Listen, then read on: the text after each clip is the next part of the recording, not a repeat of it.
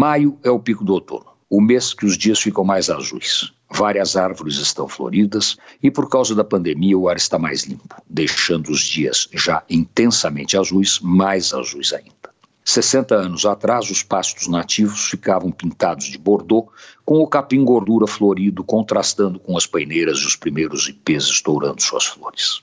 Ainda é possível ver o capim gordura florido na estrada para Campos do Jordão. E a sensação continua a mesma. É lindo e faz bem para a alma. As paineiras da Marginal Pinheiros não querem sair de cena. Insistem em permanecer floridas, alegrando os olhos de quem passa por elas no rumo do Cebolão. A pandemia produz coisas esquisitas, entre elas, uma cidade quase deserta depois das 8 horas da noite.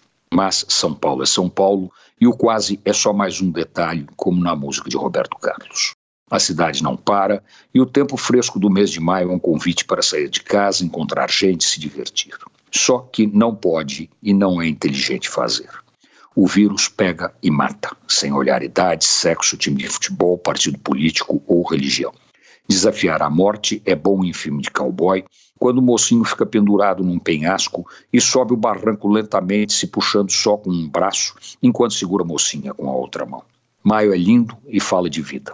Não seja teimoso, não desafie a sorte. Respeite o bom senso, até porque grande parte da população, especialmente os mais moços, não serão vacinados tão cedo.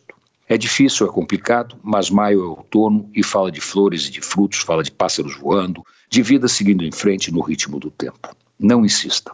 Faça a sua parte e curta maio, ainda que de uma forma diferente.